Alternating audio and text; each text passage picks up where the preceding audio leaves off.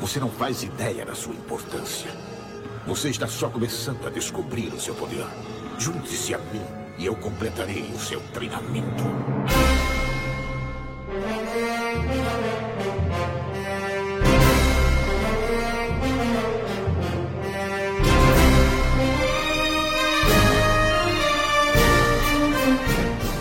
Bem-vindo, você está no Banheiro Nerd. Eu sou Marcelo Pereira e a gente fala melhor do Jorge Lucas nesse programa do que do episódio de Star Wars. Fala galera, que é o Bruno do Marca Página e provavelmente o único defensor de Brian Michael Bendis desse lugar.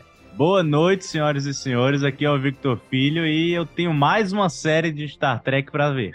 Eu sou o Vinho Menezes e não entre em pânico. E no Nerd da semana, a gente vai falar sobre grandes nomes e obras da cultura nerd. Nós estamos na semana do Dia da Toalha. Dia do Orgulho Nerd ou famigerado Dia da Toalha. E para nos ajudar aqui, a gente tá aqui com o Brunão do Marca Página. Por favor, acompanhe lá o arroba Marca Página e o canal dele no YouTube também. Vamos deixar aqui na descrição o link do vídeo mais recente dele, beleza? Inclusive, o vídeo mais recente, obviamente, do dia que esse episódio sair, né? Tá vendo, filósofo aí? Falando óbvio. A filosofia moderna. Se você quiser dar o seu feedback a respeito desse episódio, vai lá, arroba Boné no Instagram, tem no Facebook, tem e-mail, tudo na descrição. Ativa o sininho pra gente lembrar que sai todas as sextas-feiras e segundas-feiras, né? Agora tem o Boné News da segunda e o Nerd comum às sextas-feiras, beleza? Também no Instagram acompanha as notícias, os reels que a gente posta lá, tudo conteúdo bem bacana. Eu esqueci de falar isso nos outros episódios, mas também tem o canal que o Vitor trabalha, meu Deus. Vitor, você nunca me lembra de falar do canal, Vitor. Canal super curioso. Exatamente. Mas enfim, sem mais delongas, vem com a gente que o papo tá muito bom.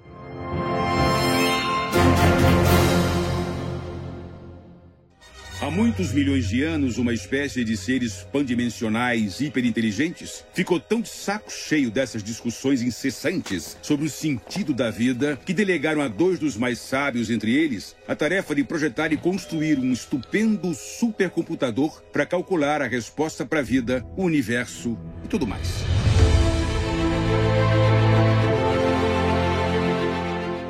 Eu lembro que eu tava com o Vinícius na livraria quando você estava pensando em comprar o Guia do Mochileiro das Galáxias. Não, o guia definitivo do Mochileiro da Galáxia. Caraca, eu tenho esse. Aquele grandão, tapa dura, pá. É, muito bonito. É bonito, ele é bonito. São quantos livros compilados? São cinco. Como eu estou no grupo da pessoa que eu nunca li o Guia do Mochileiro, pelo visto sou o único daqui que não tem casa esse livro. Então, dá aí um panorama pra mim e para as pessoas que nos escutam como foi a experiência da leitura sobre como é que é a parada. Ah, Vitor acho que é o mais conhecedor aí. Eu? É verdade. E eu não li tudo. Eu li acho que só os três primeiros. Eu também.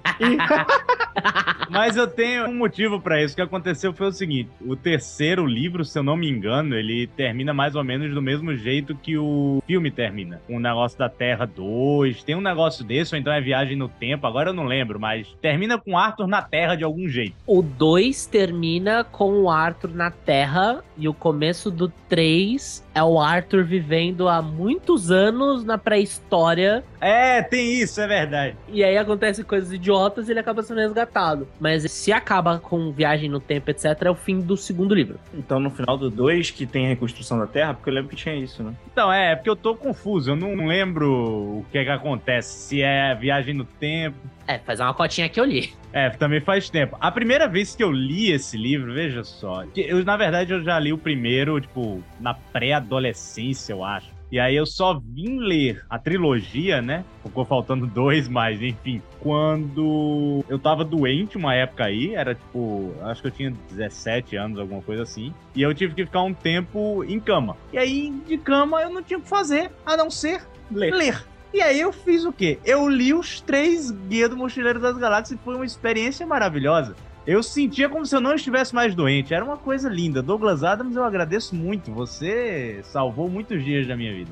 Eu tenho uma experiência parecida. Eu tive a mesma coisa. Eu tive catapora, eu tinha que ficar deitado direto. E aí foi quando eu li pela segunda vez Eu Robô, do Asimov. Olha só. Nossa, eu só li esse livro uma vez e é um baita livro, eu gosto bastante. O filme do Will Smith é a altura ou. É outra Não parada. tem nada a Não tem nada a ver. Ele só reaproveita alguns nomes de personagem. Mas nem o Exatamente. personagem tá ali, é só o nome mesmo. É.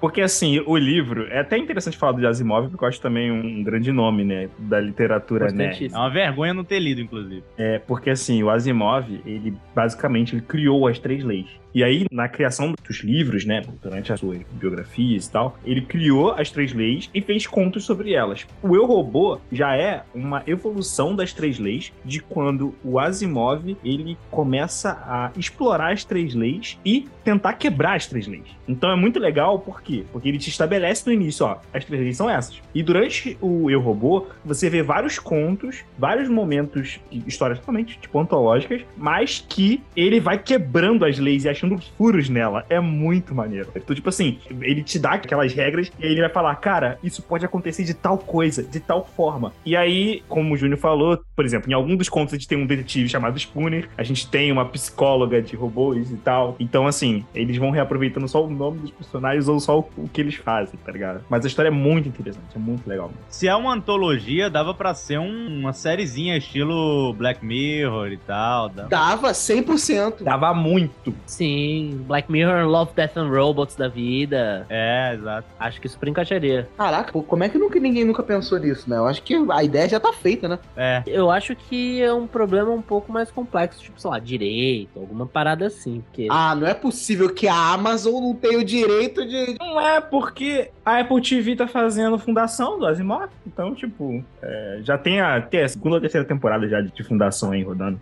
Então, tipo assim, direito acho que não é um problema. é que a galera tá ocupada fazendo reboot, pô. Reboot, remake. Sabe É? como é, né? Caiu o gancho pro episódio aí. Bom, já fica aqui o, a menção honrosa do Asimov, tá? É, sim. Porque o que aconteceu, pelo que eu sei da história, né, de como surgiu esse dia do Orgulho Nerd e tal, é que o Douglas Adams, se não me engano, ele morreu, acho que 11 de maio, foi alguma coisa assim. E aí juntaram o mês que o Douglas Adams morreu com a data de estreia do primeiro Star Wars. Foi também 25 de maio. E aí fizeram o dia do Orgulho Nerd ou o dia da toalha. E dia da toalha porque o Douglas Adams, ele tinha nesses livros dele uma forma bem específica de ver o universo e o cotidiano. Tanto que cada espécie de alienígena é uma crítica a alguma coisa. Você tem os Volgons, que são crítica aos burocratas, por exemplo. Bem descarado. Então, tipo, ele tinha essa visão bem cômica de como as coisas funcionavam, tá ligado? É, ele faz uma analogia espacial à sociedade moderna, né? Sim. Isso com- misturado com conceitos assim, ficção científica, uma pitada de sarcasmo extremamente ácido, fica É, uma exato. leitura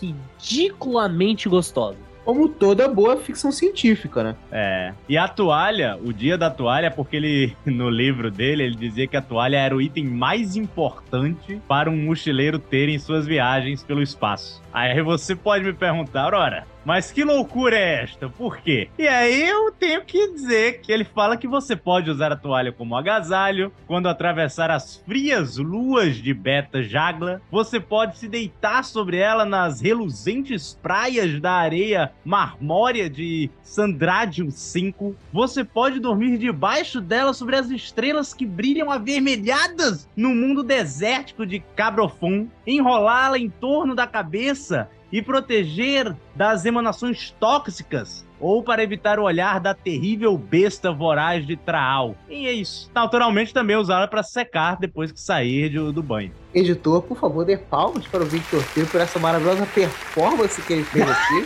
É louco. Ah, Meu. Deus, parabéns. Uma máquina, tu tá lendo o textinho aí ou tu deu essa decorada eu, mesmo? não, eu, eu tive que ler o textinho aqui que eu não lembrava, mas faz tempo que eu li o livro, pô. Se lembrasse todos esses nomes de cabeça. Ah, é, pois é, é Nossa, o cara é brabo, "Tô hein? Brabíssimo. Mas eu acho muito bom que, além disso, uma das paradas mais irreverentes do mundo nerd, assim, é a questão do qual é o número da vida, né? Isso tem origem no dia do mochileiro, né? Ah, o, o sentido da vida, você tá falando? É a resposta do sentido da vida. Da vida, universo e tudo mais. E tudo mais. É. É muito bom, velho. Tem uma quest dos personagens pra descobrirem qual é o sentido da vida. E o sentido da vida foi feito um robô pra responder qual é o sentido da vida, do universo e tudo mais. É o avô do chat GPT. E, isso. e a resposta foi 42. E aí o pessoal, é, como assim? Vocês queriam a resposta, falta a pergunta. Mas é a pergunta, pô.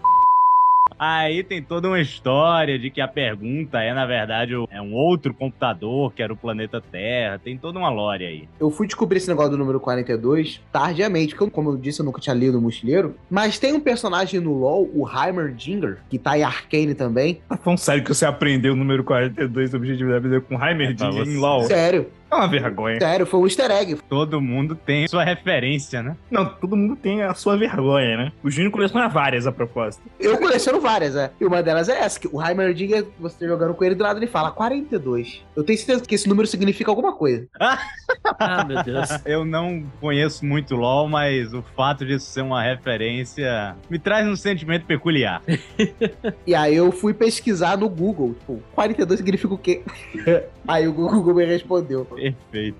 Nossa, cara, tem várias coisas que eu gosto bastante no Guia do Mochileiro das Galáxias. Eu acho que se eu terminar de ler Creve na cara e terminar o resto da trilogia de 5, eu vou encontrar mais. Mas assim, duas coisas que eu sempre gostei bastante. Tem três aqui que eu lembro fácil. A primeira delas é o peixe de Babel, que a premissa dele é muito legal, que é basicamente você coloca o peixinho lá e taran, você consegue falar em qualquer idioma e ouvir em qualquer idioma. Ou seja, os primórdios aí de todas as tecnologias de tradução simultânea começou lá atrás com Douglas Adams. É. Isso eu acho assim muito maneiro. Além disso, dos três que eu li, o meu favorito é o segundo livro, porque ele mostra uma parada muito idiota e brilhante como, bom, o universo inteiro é. Que é o restaurante no fim do Eu universo. sabia! Cara, eu é sabia! muito idiota, mas é muito legal. Você vai pra um lugar, Isso não é o título do livro? sim, É, e eles vão pra lá e é muito da hora, porque a premissa, ela é muito simples. Tipo, você vai para um lugar no tempo e espaço que você vai ver o mundo acabar. o mundo não, o universo. Muito bem colocado. E o legal é que você, teoricamente, você pode comer qualquer coisa que tá no cardápio, desde que você tenha no mínimo um centavo de qualquer moeda em qualquer banco. Porque como já é o fim do mundo, já rendeu tudo que tinha pra render, então você automaticamente é um multimilionário. Caraca, que conceito maluco, mas tão maneiro. Muito maneiro. Eu lembro que o primeiro momento do livro que me fisgou é um momento que ele fala dos desvios no primeiro livro. Que é logo quando estão querendo destruir a casa do Arthur. Aí o cara fala: pô, nós temos que construir um desvio. Aí vem a narração. O que são desvios? Desvios são quando pessoas querem sair do ponto A ao ponto B de maneira mais rápida. Então elas pegam um desvio pelo ponto C. E aí ele começa toda uma alusão maluca até no final ele falar. E no fim das contas, as pessoas do ponto A e do ponto B querem saber o que tanto existe no ponto C, afinal. Tipo, é muito maluco. Todo esse texto é, é insano. Mas foi o primeiro texto que quando eu li, eu falei, ok, eu vou embarcar nessa até o final, porque, meu Deus. Cara, tem muitos outros escritores também que eu acho que são muito importantes pra gente destacar. Eu acho que, tipo assim, são obrigações nerds. Que pra mim é o Júlio Verne, ele tem um lado.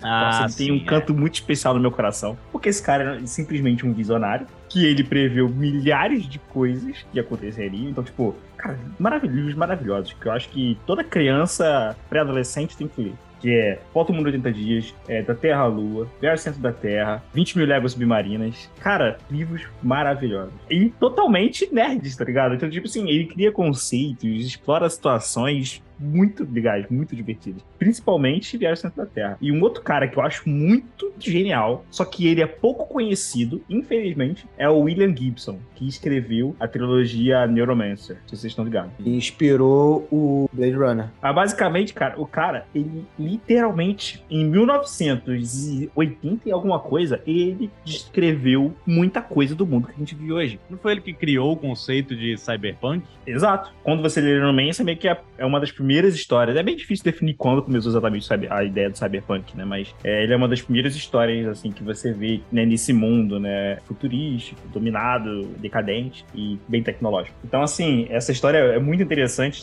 Ele, basicamente, ele é um, um cowboy e os cowboys são os hackers desse mundo. Então é engraçado até porque alguns conceitos acabaram ficando ultrapassados porque ele andava com um disco rígido de não sei tantos kilobytes, tá ligado? Que era coisa pra cacete na época. E aí a história é muito interessante porque eles se conectavam à Matrix. O conceito de Matrix vem desse livro, tá ligado? Que era a internet, que é onde eles se conectavam. E aí tem toda uma parada de roubo de empresa, de informações. É muito interessante. E criou basicamente esse conceito que a gente vê hoje que é normal, tá ligado? E é legal esse conceito de cyberpunk aqui do futuro retrô. Nossa, maravilhoso. Aí a gente pode falar também do Philip K. Dick, pô, que é o que escreveu Androids Sonham com Ovelhas Elétricas, que é o, o conto que inspirou Blade Runner. E ele só não criou isso. O, o Philip K. Dick é bizarro. Ele criou também O Homem do Castelo Alto, pô, que é aquela outra história que imagina se os nazistas tivessem ganho a Segunda Guerra. Como é que seria o mundo hoje? Olha só como vai. E ele tem mais contos, é porque agora eu tô esquecendo. O Philip K. Dick, eu acho bizarro. Ele tem vários contos que viraram histórias famosíssimas. O portfólio desse cidadão aí não é pouca merda, não. Isso é uma parada muito interessante pra refletir, né? Que nada do universo nerd surgiu no século XXI. Nada. Ah, é, sim, é. Eu não lembro de nada original do século XXI. Pois é, eu, eu juro que antes de falar essa frase, eu tentei pensar em várias coisas, mas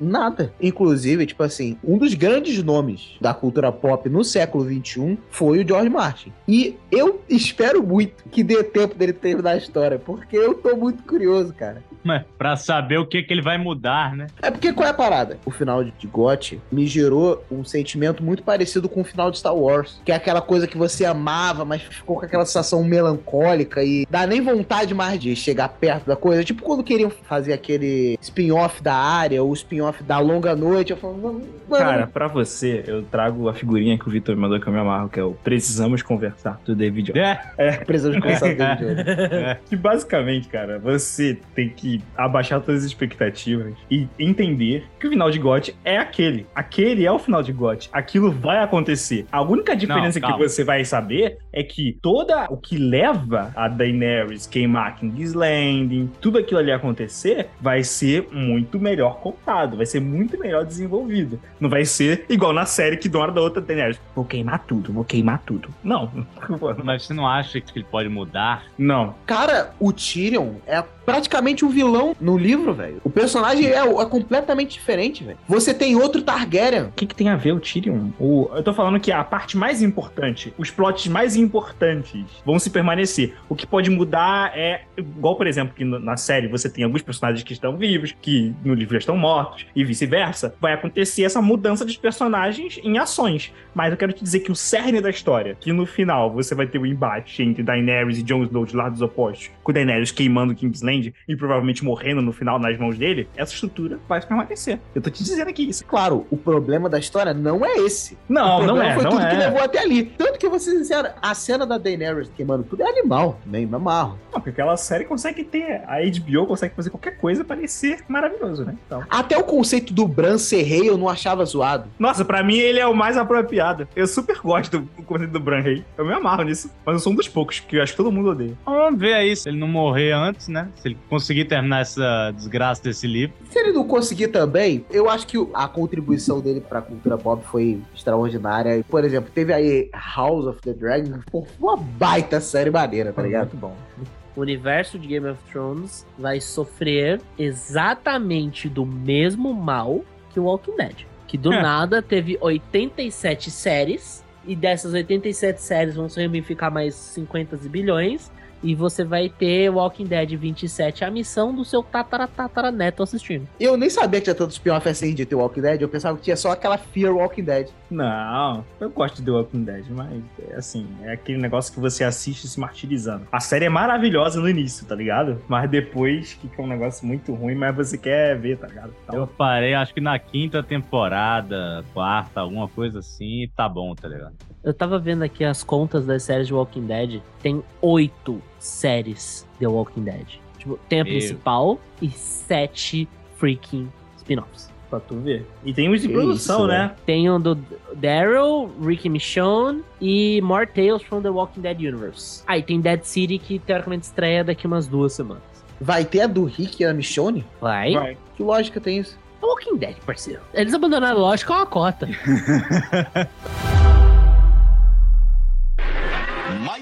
rápido do que uma bala. Mais possante do que uma locomotiva. Capaz de chegar ao topo de um edifício com um simples pulo. Olhem, lá no céu, acho que é um pássaro. É um avião. É o super-homem.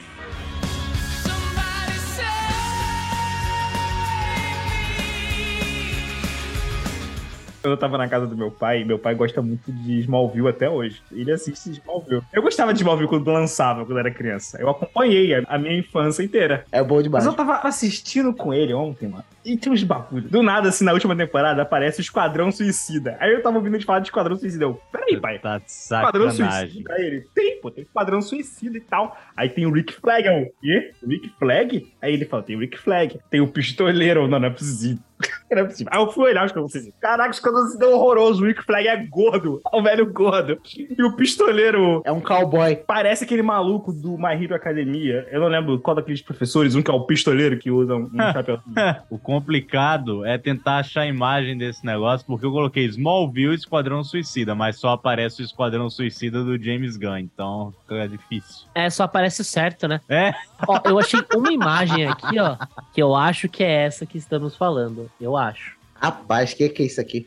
É isso aí mesmo. se foi isso aqui que tá aparecendo na minha tela de computador, eu nunca vi uma coisa tão genérica na minha vida, cara. Dois caras vestidos de sobretudo e um com chapéu. Esse é o Esquadrão Suicida. Vamos lá. Vocês têm que lembrar que essa época, o supra-sumo do Smallville era isso aqui, pô. Cara, é, vocês estão sendo injustos, velho. Não, olha isso aqui, gente. Isso aqui era a- o começo da Liga da Justiça do Smallville. Ah, Liga não, dos Smallville, isso eu é lembro. cringe, hein? Não, é bom demais. Era bom demais. Eu me emocionava todo. Eu gostava, mas é muito cringe quando a gente vê hoje. Olha esse Aquaman, mano. Olha sacanário negro, Jesus amado. Esse arqueiro verde, mano. Eu gostava desse arqueiro, sabia? É que eu fiquei mal acostumado com a tentativa de Batman que fizeram com Arrow. É, Eu acho isso muito engraçado, porque eu lembro quando o Júnior começou a assistir Arrow. E aí o Júnior vinha todo hypado falar de Arrow. Aí eu, Júnior, isso não tá muito Batman, não? Aí ele, "Ah, eu sei, mas é maneiro, cara. Legal. Não, mas era maneiro sim. Olha, você quer lá, mano. Arrow no início era bom demais, velho. O Exterminador de Arrow era maneiríssimo. E se você levar em consideração que não tinha nada na época de heróis saindo, Pois é, velho. Caraca, peraí, você já viu o Exterminador de Smallville? Eu vi nesse episódio de ontem, eu ri muito. Peraí. Caraca, cara, que isso? Pelo amor de Deus, Deus para a CW. Disney, compra a CW, por favor, pra eles pararem de fazer essas merda. aparece o, o Joe Biden caolho, velho. Caraca, realmente parece o Biden. Se botar o cabelo ali, fica igualzinho o Biden. Mano, peraí, peraí, peraí, peraí. Eu vou ser o advogado do diabo. Que, mano, essa série aí era o que tinha na época, cara. E era bom pra Não, época. não, não, não, Marcelo, não. E tinha umas paradas, cara, que pro fã da DC são muito caras, velho. E nunca mais não ver na televisão naquela época. Você teve episódio que tinha a Legião dos Heróis. Você teve o Flash, você teve a- o Arqueiro Verde. Pô, teve o Apocalipse. O Lex Luthor de Smallville era muito maneiro. Não, ele O era Lex muito bom. Luthor de Smallville provavelmente era uma das melhores coisas da série. Na verdade, ele é um dos melhores Lex Luthor da história. Porque o primeiro que o Michael Rosenbaum é um baita. Ele era o melhor de toda a série. Todas essas imagens dessa série parece que são tiradas de fan-filme, sério. Pô, velho. Mas é uma série, pô, estamos falando de uma série de quê? 2003, pô? Filho, já tinha X-Men, já tinha Homem-Aranha nessa época. Como é que vocês. Tinha filme de X-Men, filme de Homem-Aranha, mas série não tinha nada. Mas então não faz a série. Ah, Vitor. Não, Vitor, você tá sendo escroto. Você tá sendo escroto. Tanto que o meu sonho de princesa até hoje era ver uma série live action do Homem-Aranha. Seria perfeito. Mas é aquilo, é caro pra p. Pra mim, Homem-Aranha e Batman tinha que ter série. Porque eles têm uma galeria de vilões perfeita pra ter série. Sim, tá total. ligado? Mas como são personagens que rendem muito no cinema, a gente tem que ficar vendo essas séries de personagem B, C. Nossa, é muito deprimente, porque, tipo assim, me irrita muito mais o caso do Batman do que de qualquer outro herói, porque Batman já teve várias pseudo-adaptações em série. Vamos lá, você teve Batwoman, você teve Gotham, você teve. Gotham Knight agora. Não, Gotham Knights é Riverdale da DC. Não, não conta. Você teve a melhor série do Batman que você acha que você pulou aí, que é o Batman dos Adam anos West. 60. Adam West. Ah, Ah, não. bem. Ah, não, eu tô tentando falar de séries para humanos. Aquilo lá é a divindade É para parte. deuses, é. Exato, aquilo lá é pra Deus. Um episódio de Smallville que eu quase chorei é o episódio da Liga da Justiça da América. E aí o Senhor Destino vira pro Clark e fala que o que nós fizemos aqui, você tá destinado a fazer muito mais. Você vai liderar uma equipe no futuro que será muito maior do que nós jamais fomos. Eu falando, ele tá fora da Liga da Justiça, cara. Não, cara. Então, assim, eu acho que o Vitor tá sendo realmente babaca. o Vitor tá sendo injusto, pô. Muito Tá sendo injusto. muito, tá sendo muito. Mas é porque ele é moleque novo, ele não presenciou. Ah, é, porque quando essa série saiu eu não tinha nascido ainda, né? Ele é jovem. Eu sou dois anos mais novo que vocês, seus malucos. Aí o pior, tudo bem que tinha conceitos toscos? Tinha. Tanto que eu não sei se vocês lembram quando o Zod chega em Smallville. Pô, é uma baita temporada, me amarro. Eu tenho várias lembranças muito boas dessa temporada. Não faz o menor sentido. É porque, tipo assim, o que deu os poderes pro Clark foi o Sol Amarelo. O Zod era de uma raça que ele ganhava poderes do Sol Vermelho. Então o grande plano de vilão do Zod era fazer o nosso Sol virar o Sol Vermelho de Krypton para ele ter poderes e subjugar a galera. O ponto é que, tipo assim, a série, por mais que você pode falar, ah, não dá mal feito, não sei o que lá, mas ela tentava trazer elementos dos quadrinhos da DC e botar na série, tá ligado? Então, pra gente que era fã na época e não tinha muita coisa, a gente tava sedento por qualquer merdinha. E era legal, tá ligado? Eu tô tipo, caraca, Tinha as viu nesse paradas das episódio? Kryptonita, tá ligado? Se não me sim, engano, tem, era, tem era. várias trilhas das Kryptonitas. A minha infância foi diferente da de vocês. Eu me satisfazia vendo o filme velho do Superman, vendo os filmes do Batman. Ô, bonzão, aqui ninguém nunca viu. Aqui ninguém nunca viu o Superman do Richard Donner. Não, eu tô Você- dizendo. Você foi o único. Calma, calma. Estamos na presença de uma diva aqui, só, só consumiu o caviar do cinema. Só ele tinha acesso. Só pra deixar claro aqui pra quem está nos ouvindo, tudo isso que foi mencionado também teve a sua importância, tá? Até as coisas toscas. Eu vou aqui defender a CW, tá? Porque os caras, eles não tinham dinheiro pra merda nenhuma. Não, é, é um Mas fizeram uma crise das infinitas terras com troco de bala. Isso tem que ser elogiado. Coragem eles têm. Não temos dinheiro, mas temos coragem. É, eles botam na cabeça que eles querem fazer um negócio e eles fazem. Eles trouxeram até o Tom Ellen de volta na Crise das Infinitas Terras pra aparecer lá, fazer uma ponta de Smallville. Sim, verdade. Mas assim, isso tem que ser elogiado. Tem momentos cringes, como por exemplo o arqueiro verde que morreu, virou espectro. E ele mata o antimonitor. Não sei se você tá ligado, que ele falava, né? Você falhou com esta cidade. E aí ele Nossa, fala pro antimonitor, é. você falhou com este universo. Meu Deus do céu. É maravilhoso.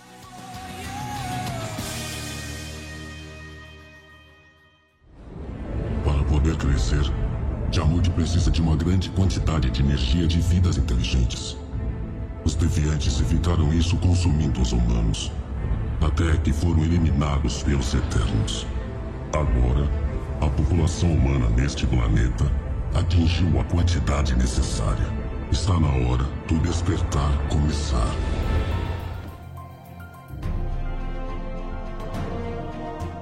Vamos falar aqui sobre o Criador dos Eternos.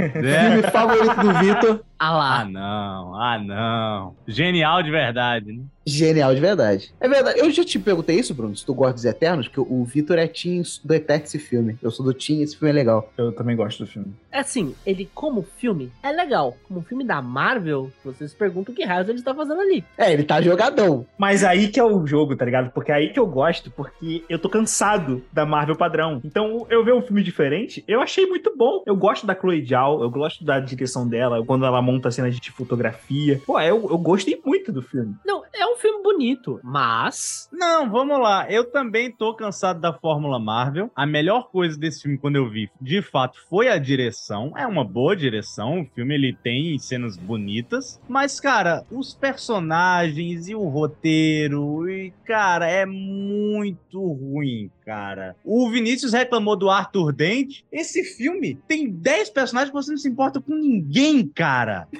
Mas aí é padrão Marvel, cara. O Vinícius Vitor ficou falando tipo assim, nem todo filme precisa ser conectado com tudo. Eu concordo que não precisa, mas eu acho que um dos diferenciais da Marvel é a conexão. E eu gosto de sentir que o universo tá andando numa direção, tá ligado? E, cara, a consequência que a Eterno deixou é grande demais pra não ter ninguém falando disso, tá ligado? Não, de fato, isso aí me incomoda. Porque, pô, se tu faz um bagulho de celestial saindo da Terra e tipo, caraca. Não só isso, como apareceu um no céu. E todo mundo viu, todo mundo. Caraca! É verdade. Eu comecei falando dos Eternos aqui, mas o cara criou muito mais do que isso. Jack Kirby, ele é o co-criador do Quarteto Fantástico. O cara escreveu tanto pra Marvel quanto pra DC, tanto os Eternos quanto os Novos Deuses, que são muito parecidos os conceitos. Eu acho que vocês falaram outra vez, né, que vocês preferem os Novos Deuses, né? Eu prefiro os novos deuses do que os eternos, pô. É muito maneiro. muito mais interessante. Darkseid, pô. É, difícil competir, né? Não precisamos de mais nada, é isso. Mas toda aquela, aquela fofoboldade, as fúrias, né? Muito maneiro aquela tramazinha que ele fez ali. E, infelizmente, ele foi vítima do capitalismo da época. Foi pouco reconhecido. Infelizmente, a fama ficou muito mais pro Stan Lee do que pro Jack Kirby, embora eles tenham criado muita coisa junta. Mas é legal ver que hoje o Jack Kirby tem muito reconhecimento. E muitos quadrinistas, principalmente dos anos 90, como o Todd McFarlane, o Rob Liefeld, toda essa galera aí dos criadores da Image, tudo lembrava do que aconteceu com o Jack Kirby na hora de reivindicar seus direitos. O Alan Moore foi um dos pioneiros também dessa coisa de pedir mais direitos pros quadrinistas. Se a gente fosse falar aqui de todos os quadrinistas que foram importantes, aqui falar de vários, mas um dos mais importantes, sem dúvida, é o Jack Kirby, tá ligado? O Jack Kirby, o Stan Lee, né? Porque embora o Stan Lee tenha sacaneado o Jack Kirby algumas vezes, não tira o mérito das coisas que ele de fato criou. Uma coisa não tem nada a ver com a outra. O Stan Lee era o cara, mas ele também não era perfeito. Né? É importante separar as duas coisas. A gente tem o Alan Moore com o Watchmen, com V de Vingança. Peraí, a gente não pode simplificar o trabalho do Alan Moore, assim. A gente tem que falar sobre o trabalho do Alan Moore, pô. É porque tu quer começar pelo Miracle Man? Não, porque eu acho que o Alan Moore, ele é o cara que tudo que ele se propõe, ele faz de forma genial. Sim, pra vocês terem uma ideia, o Watchmen ganhou um prêmio de literatura. Sim, Tá sim. ligado? O que não acontecia com quadrinhos. Sim, e, e geralmente suas obras elas são reflexo do seu tempo, né? Se, por exemplo, você pegar V de Vingança, é totalmente inspirado em 1974. Aquela sociedade que eles vivem é totalmente 1974. Só que ele pega todo esse conceito, né, que ele pegou em 1974 e ele transforma isso numa questão revolucionária ali, pra quebrar meio que a ideia inglesa, toda aquela parada do parlamento, todo esse significado. Então ele traz a, a questão do Guy Fawkes, né, que é o cara que tentou explodir o parlamento. Tudo que ele faz, ele pega e subverte. Então, tipo assim, o Watchmen é exatamente isso. Ele é um reflexo do tempo de que, naquela época, os quadrinhos de super-heróis estavam extremamente saturados. E aí ele pega esse gênero super-herói, beleza, vamos reinventar. E o cara cria uma história totalmente pirada, realista. Você realmente entra na psique daqueles personagens, tá ligado? É maravilhoso, maravilhoso. E tem milhares de outras obras muito famosas. Eu, sinceramente, se me perguntassem tipo, qual é os personagens dos quadrinhos que tem a psique mais bem explorada dos personagens de Watchmen. Rorschach. Mano, o comediante é um personagem extremamente complexo. Você tem um misto do eu odeio esse cara, mas as atitudes dele no final da vida eu entendo. Por mais que eu acho ele uma péssima pessoa que tinha que sofrer pro resto da vida. entendeu? Ele é um monstro. Cara, o Alan Moore é muito fora da curva, cara. Porque ele se preocupou com detalhes que se ele não tivesse feito isso, a história continuaria maravilhosa. Tipo quando tem lá a mãe da Espectral sofrendo pela morte do comediante. Essa cena é de um primor. Tipo, ela não consegue entender porque que a mãe dela tava sentindo, né, a morte do estuprador dela. né? Sim. Ela fala: você é jovem. Você não entende. Quando você fica velho, o futuro fica cada vez mais sombrio. Mas o passado, mesmo com as suas piores partes, dá tanta saudade. Esse diálogo é, caraca, tão bonito, cara. E foi só por capricho. Uma parte que eu gosto muito é quando o Dr. Manhattan leva a Espectral pra Marte. E aí ela fica, tipo, sem respirar, tá ligado? Ele, ah, desculpa. Às vezes essas coisas escapam, tá ligado? Tipo, é muito maneiro, tá ligado? É um detalhe muito interessante, tipo assim, ele já entrou num nível tão absurdo de, de superioridade, de consciência, de compreensão do universo, que coisas pequenas como, ah, depender de oxigênio é nada pra ele, tá ligado? Caraca, que saudade, ó. Deu até vontade de, de ler de novo. O Watchmen é, é maravilhoso. Mas, cara, a Lambu também não se resume só. O Watchmen é um vídeo de vingança, né? O cara fez a piada mortal. pô. Nossa, um dos quadrinhos que eu mais tenho orgulho aqui. Inclusive, quem tem a edição encadernada da Panini da, da Piada Mortal, tem lá né, os comentários do, do desenhista e do Alan. O Brian Bolland.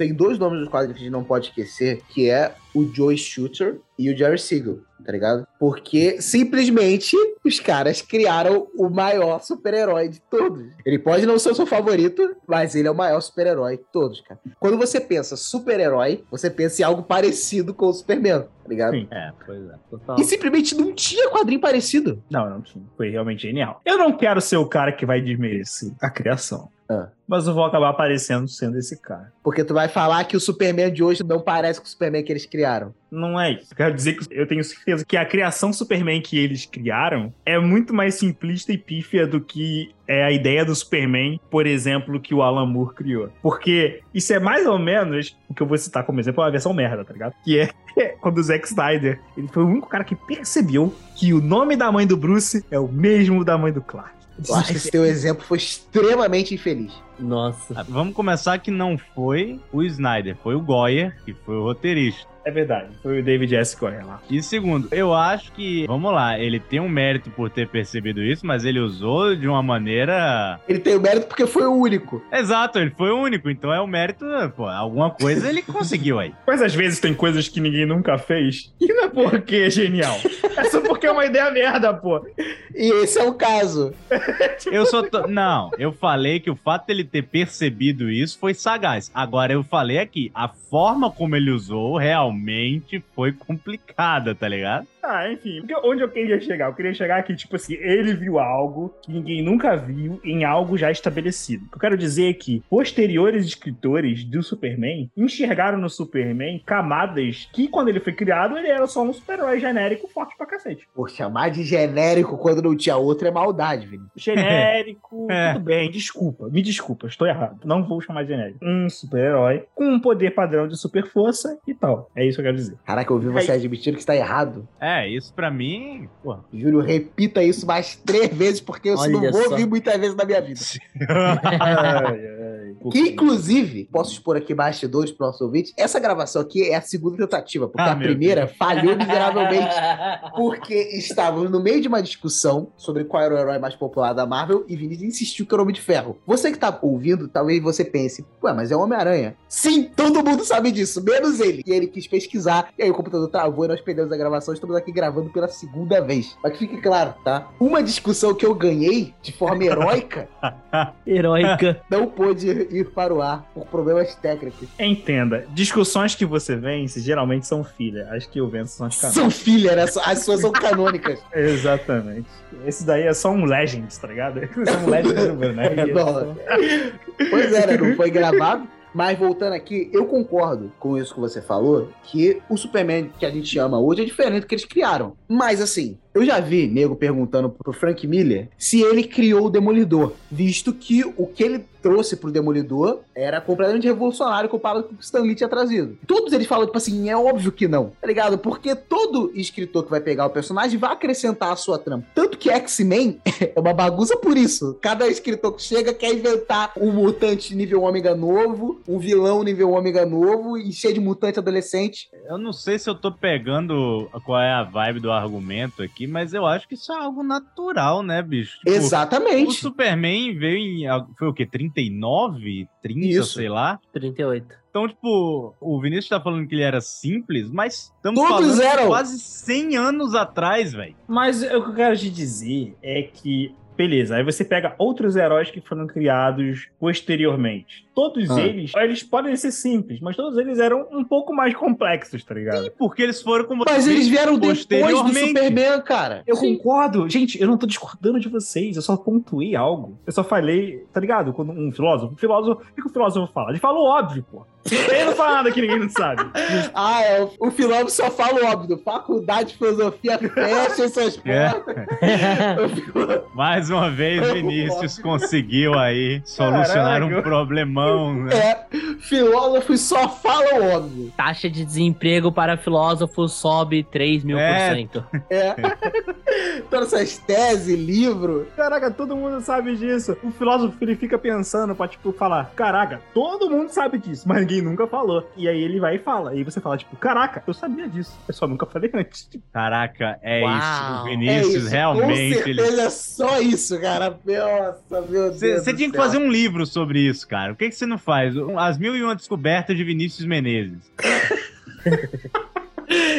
Desculpe. No último programa ele definiu o que é arte. Definiu. Acabou, acabou. Ele definiu o que é E arte. agora ele definiu o que é filosofia. O que é filosofia. É só um monte de gente falando óbvio. Daqui pro episódio 1000 do Bueiro Nerd, ele vai definir tudo. E a gente vai precisar criar novos problemas na sociedade, tá ligado? É um deus entre os homens. Vamos falar de Jonathan Hickman. Não, Vini. Por favor. Não, Vini. Para. Para. É. Ele contribuiu pro Mundo Nerd. Não vai por esse caminho, mano. Não vai por aí. Eu mano. vou Não falar. vai por aí. Pelo Eu amor de Deus, falar. para. Eu quero Você tá falar. diminuindo o nível do programa. Como É assim? louco. A gente falou de Malville, pô. É, é verdade. O nível não tava tão alto. Caraca. Não entendi essa. Ainda mais você, meu defensor de Jonathan Hickman. Eu também sou fã do Jonathan Hickman, caramba. Minha história favorita da Marvel é do Jonathan Hickman.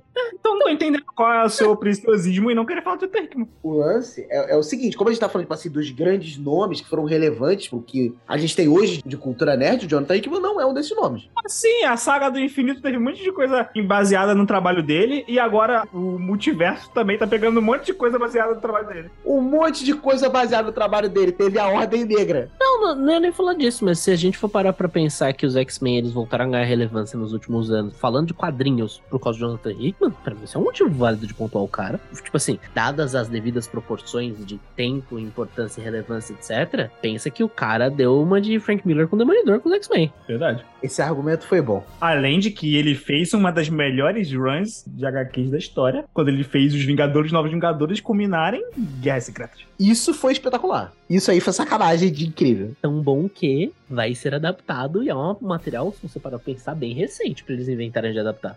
Mas eu não queria que adaptasse, porque ele é tão bom e eu não quero a, a, o MCU meter na mão nisso. Eu acho que vai sofrer o mesmo problema que Guerra Civil sofreu. Tipo, Sim. coisa demais para tempo de menos com certeza. Não, não, vai dar liga. Eu queria ver no cinema se tivesse um Doutor Destino. Exato, mano. A gente precisa do Rabum Alau. Rabum Alau, caraca, meu Deus do céu, mano. Tu chegou a ler esse Rumble? Era como a, a Cisne Negro chamava o Doutor Destino, que ele era um deus lá da realidade ah, dela. Nossa, eu, esse detalhe passou batido pra mim. A gente fica por anos. Eu lembro que a gente colecionava na época, a gente ficava se perguntando quem é Rabum Alau, tá ligado? Foi uns dois anos de run de Nove Vingadores e Vingadores. E era o Doutor Destino no final, e foi muito da hora. Ele era o líder dos cartógrafos, cara. Nossa, mano. Como ele fez, o plano dele com o Doutor Estranho, pô, e com o Homem Molecular. Pô, muito da hora, tá hora. Não, o Hickman, ele tem uma habilidade. Ele gosta de escrever a história no tempo dele. Tudo é devagar. Sim. Mas em alguns momentos você sabia que tinha algo muito incrível sendo construído. Por exemplo, o Hickman, ele criou o conceito que a gente tava começando a ver agora no cinema,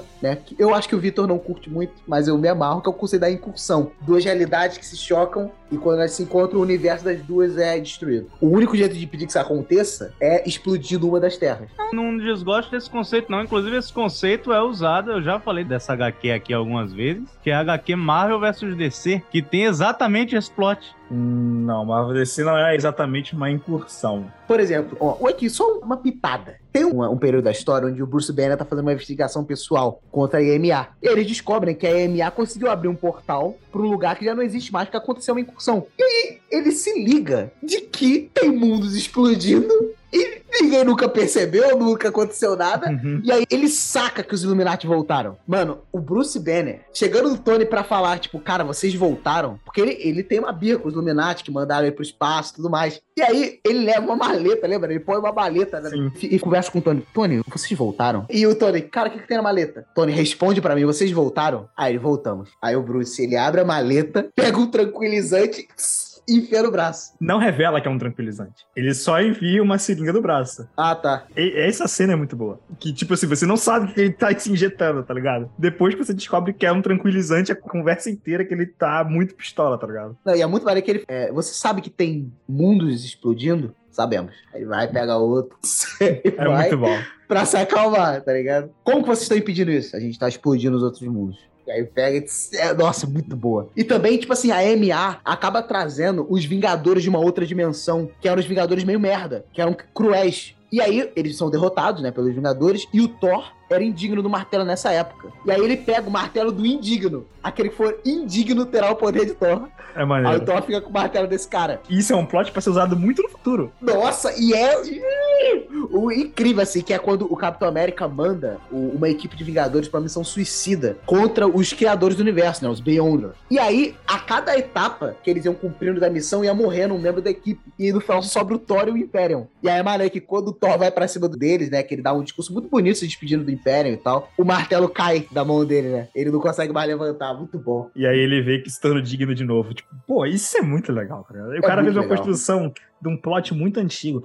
Saudade. O, Jonathan Hickman, que eu amo tanto, ele estragou a minha vida de quadrinhos, porque depois que eu, li, eu terminei Guerras Secretas, eu falei, pronto, não quero ler mais nada. Eu só vou ler clássico, tá ligado? Eu só leio daqui pra trás, que não tem como, nada vai superar isso aqui. É assim até hoje, tá ligado? O X-Men do Jonathan Hickman é uma sacanagem. House of X e Power of Ten foram incríveis. E olha que o cara mexeu em coisas que são muito caras pra quem é fã dos mutantes, tá ligado? Por exemplo, ele deu poderes pra Moira McTaggart, que é Mas ele um. também não fez isso de forma leviana. Não, nossa, não fera mesmo. Ele transformou ela numa personagem muito melhor do que ela jamais foi. E ele soube trabalhar a relação do Xavier com o Magneto também de forma perfeita. Aquela missão do espaço, que eles vão morrendo. Lembra disso? Ah, e depois renascem, né? Que é pra mostrar que eles evoluíram, tanto que agora eles têm o renascimento. Eles mutante. renascem. Incrível, incrível, incrível. Sou muito fã do Hickman. Inclusive, ele tem trabalhos autorais também, que a galera gosta muito. Na Image. Eu coleciono East of West. Eu gosto bastante. Que comprar as últimas edições. Beleza, fica aqui nossa homenagem ao Jonathan Hickman.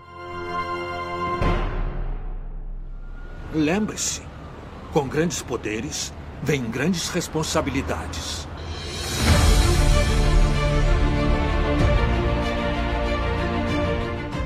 Falando de quadrinista, aproveitar. Eu adoro conto com o Marcelo. Agora vamos pro outro extremo. Eu gosto bastante, mas o Marcelo não tanto. Ele vai falar do Brian Michael Bendis. Lógico, um dos principais nomes quando o assunto é o universo Ultimate. O cara foi o responsável, junto com o Mark Bagley, de revitalizar o universo Marvel, começando com o Homem-Aranha, que eu tenho um apego emocional absurdo. Porque foi Também o primeiro gosto. contato que eu tive com origem do Homem-Aranha sem ser, sei lá, Amazing Fantasy XV, que você pega pra Uhum. ler hoje em dia. Se você não fala, beleza, sei que isso aqui é velho pra cacete, você fica, nossa, quadrinho não é tão É. legal. Só que você pega o universo Ultimate e fala, nossa, isso aqui é muito legal. E quando você piscou, você leu 150 edições. Então, assim, isso ele mandou bem pra caramba. A run dele, né? No Homem-Aranha, que se não me engano, acho que nem acaba depois de Ultimatum, né? Continua depois do Ultimatum ainda. e- e Continua o Bendis, né? Sim, se não me engano, ele pega até a Miles. Ele pega até o Miles. É muito gostoso de ler, cara. Aquelas histórias são impressionantes de gostosas de ler. Elas são Cara, é deliciosas, assim. O universo Ultimate, pra mim, foi uma das melhores ideias que a Marvel já teve, sem dúvida.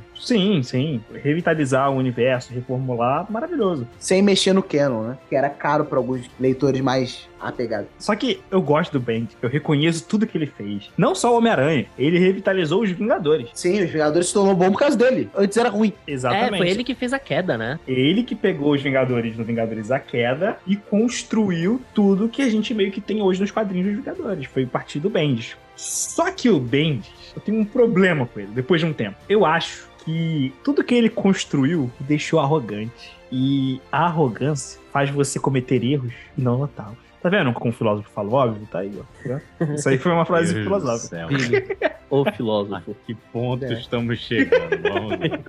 Mas a parada é a seguinte: ele começa a ter um complexo de Deus de roteirista que tudo que ele entra tem que influenciar todo o universo. Então, meio que ele ficou com um complexo ali que ele tinha que influenciar todo o universo Marvel. Só que ele já não tava mais na vanguarda da Marvel, porque meio que quem tava era o Jonathan Hickman. E aí, na época, ele tava com os X-Men da Batalha do Átomo, que eu não tô falando que é ruim, eu go- é boa, é muito boa a história dos X-Men ali. Só que ele cria uns bagulhos que não faz sentido ele não conectar com o universo e ele começa a inventar coisas que, mano, por que, que você tá fazendo isso? Eu lembro claramente de eu conversar com o Júnior e, tipo, tinha uma história nessa run dele lá nos X-Men que os X-Men do passado vêm do presente e aí, em determinado momento, eles querem voltar pro passado e não conseguem. Aí eu, caraca, será que é porque o passado deles foi destruído por uma incursão? A gente, caraca, é Nossa, a muito gente maneiro. surtou na época. Caraca, é Surtou. muito Nossa, da hora.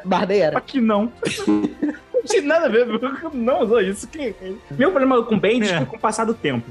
Mas, tipo assim, isso que o Vinícius falou do Bendis não respeitar muito o canon, né? O que tá rolando com os outros escritores, isso é de muito tempo. Se vocês forem pesquisar sobre as melhores histórias da Electra, uma das melhores histórias dela era no período de invasão secreta. Só caiu o Bendis, sem falar pra ninguém, mostrou que a Electra era uma screw, jogando a história do outro cara no lixo. Porque naquele período a Electra seria uma screw. Que merda, né? Caraca, eu tinha esquecido disso. Caraca. E, tipo assim, nem tudo que ele toca é ouro, tá? Era de Ultron é dele, É o cerco é dele. Não, Era de Ultron a gente não, não cita aqui. Era de Ultron é delírio coletivo. E o pior é que eu gosto daquela história, tá? Eu acho que ela tem um final merda. E é esse que é minha crítica ao Brian Michael Bendis. Ele é excelente em fazer meio. Ele é muito bom em fazer clímax. Ele é muito bom com a ideia inicial dos projetos. E o clímax é sempre um baita clímax. Mas agora, na hora de terminar, Ele é um JJ um pouco melhor, né? Porque o JJ só sabe iniciar, o Ben sabe iniciar e fazer o meio. Mas ninguém é o Ryan Johnson que faz tudo bom. é.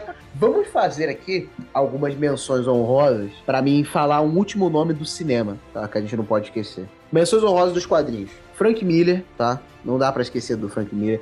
Todos os criadores da Image, Todd McFarlane, Jim Lee, Rob Liefeld, Eric Larson, Mark Silvestre, Will Portácio e Jim Valentin. todos eles extremamente importantes pra indústria dos quadrinhos. Praticamente revolucionários quadrinhos dos anos 90, fazendo um monte de quadrinho massa velho de uma vez que vendia igual água. Personagens como Spawn, Savage Dragon, Wildcats, tudo personagens que muitos hoje estão esquecidos do churrasco. Eles voltaram para as grandes empresas, né? A maioria deles. O próprio Jim Lee, o Jim Lee é o presidente da DC hoje. E era o melhor desenhista deles, inclusive. Sabe uma coisa que eu acho? É, As pessoas normalmente criticam, mas eu amo o Homem-Aranha do Todd McFarlane. Eu acho maravilhoso. Caraca, tem que criticar isso, eu amo. Nossa, mó legal. Eu já vi críticos do Homem-Aranha do Todd McFarlane. Mano, ele revolucionou o jeito que se desenha o Homem-Aranha, cara. Sim. Aquelas teias, Então- aquelas poses. Sim, as poses dele são maravilhosas. E essa teia cheia de nó, ele dava um maior trabalho pra desenhar isso, mas ele desenhava só por capricho, tá ligado? É com ele que surge Venom também. Tipo, cara, Sim, Sim, no cinema, o nome nerd mais importante é o George Lucas. é verdade. Cara, a história do George Lucas vendendo a ideia de Star Wars tinha que ter filme a respeito disso. Daqueles filmes de sonho americano, tá ligado? É verdade. Eu O procuro da felicidade, né?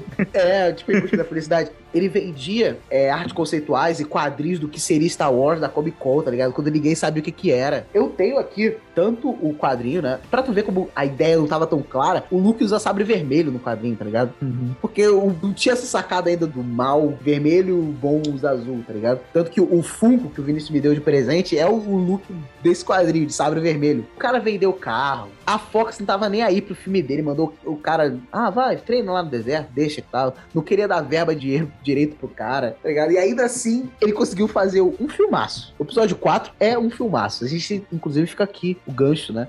Vai escutar o Buddy Nerd Star Wars, na minha opinião, é um dos melhores Nerds que já gravei na vida. Ficou maravilhoso aquele episódio. Ele é um pouco grande. É, um pouco grande, mas é um misto de sentimentos inacreditável. E começou toda essa cultura da galera se juntar pra conversar a respeito, pra poder botar fantasia, comprar brinquedo. O cara inventou a pré-venda, a pré-venda de brinquedo. Óbvio que não é ele sozinho, tem outros nomes importantes, né? Tem o Steven Spielberg, você tem o. Eu nossa, não vou lembrar o nome dele agora, o criador de Star Trek. Ninguém sabe, a não ser que você seja tracker, você, ninguém sabe o nome do criador de Star Trek. Vê que a obra foi bem maior do que o nome Sim. dele. É, pois é. Nem eu que gosto. Cara, eu vi ao todo 10 temporadas de Star Trek. Na verdade, 11. Porque eu vi a clássica, eu vi a nova geração e vi uma temporada de Picard aí. É bom o Picard? Cara, eu acho que sim. Tem quatro temporadas, mas eu só tanquei a primeira porque tá bom já. Então não é tão bom assim, né? Tanto bom assim, mano. Caraca. Caraca. Eles fazem um negócio no final da primeira que, tipo, véi, é, é tosco. Tem o Star Trek novo agora, né? Que vai ser com ida e animação, com o traço de Rick Boy. Ah, é? A série animada? É, vai ter uma série animada. Já digo de antemão aqui, hein? Pode adicionar 11 mais 3 aí, temporada de Star Trek, que eu vou ter que ver essa série animada. Star Trek com um roteirista de Rick and Morty. Não, não é possível que isso vai ser ruim. Além de Star Wars, teve outras franquias relevantes. Teve Star Trek, teve Planeta dos Macacos. Dá pra falar de clássicos do cinema como Indiana Jones e o Jurassic Park. A parada é, não tem como a gente falar de tudo, porque é muita coisa, cara. Foram aí, pô, se você pega dos quadrinhos, já são, que quase 100 anos, ou se for do cinema, mais de 100 anos de coisas que foram sendo construídas e transformaram as pessoas em pequenos nerds. Mas acho que a gente não pode esquecer de 2001 também. Foi um filme que eu vi só pra ter o repertório, porque ele não é tão É. legal assim, nunca mais revi, tá ligado? E Vinícius, não olha pra mim com essa cara não, porque você também não reviu, Não revi. Mas não é por isso. Ah! tá ligado? Mas não é por isso. É só porque eu ainda não tive tempo pra me parar pra reassistir esse filme.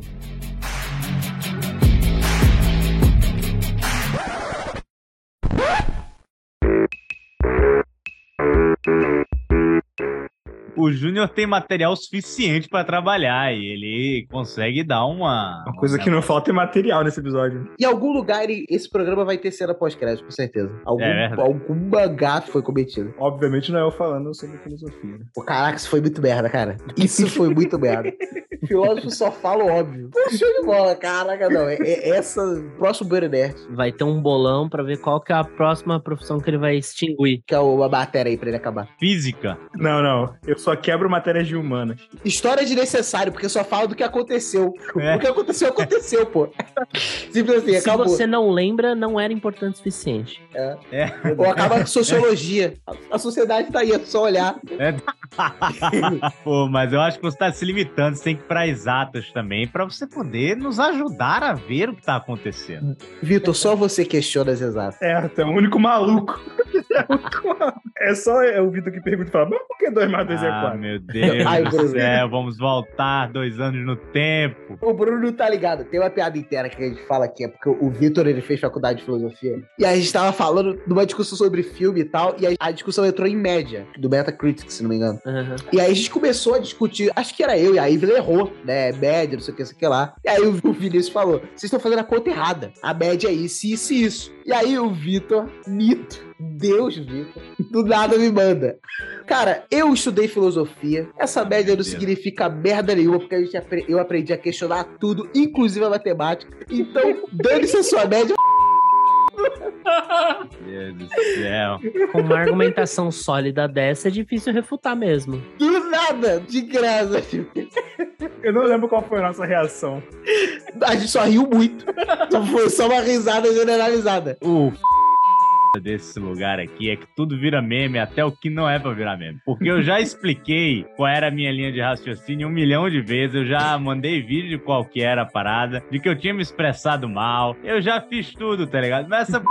continua voltando pra me assombrar. Cara, eu vou procurar esse episódio. Tu lembra, Júnior, qual é esse episódio? Eu quero ver. É o um ano de Bora Nerd. Não tá no outro episódio? Não, a gente corta fazer bem ao Vitor, porque a gente não queria que a zoeira aparecesse no episódio. Só que aí depois a gente botou porque não dava, que a gente não, era, foi muito engraçado. Quero dizer uma coisa, quem me conhece sabe, Ah, não. Quem me conhece sabe da minha ídole. Peço desculpas aí de antemão a todos os matemáticos. Eu não queria dar uma de Vinícius Menezes aí. É. Eu peço perdão. Eu sou um grande facilitador, cara. Eu estou tornando as coisas entendíveis pra sociedade.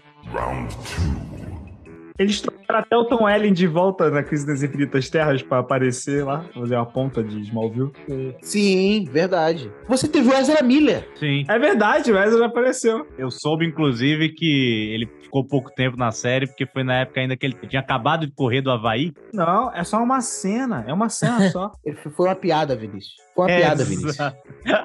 O Vinícius interpretou a piada literalmente. Eu não entendi a informação. É que no Havaí, ele costuma jogar GTA, só que em live action. É, pô. Não, é que o que eu falei foi que ele foi rapidinho na série, porque ele não podia ficar muito tempo, porque ele tava correndo ainda da galera do Havaí, entendeu? Ah, tá.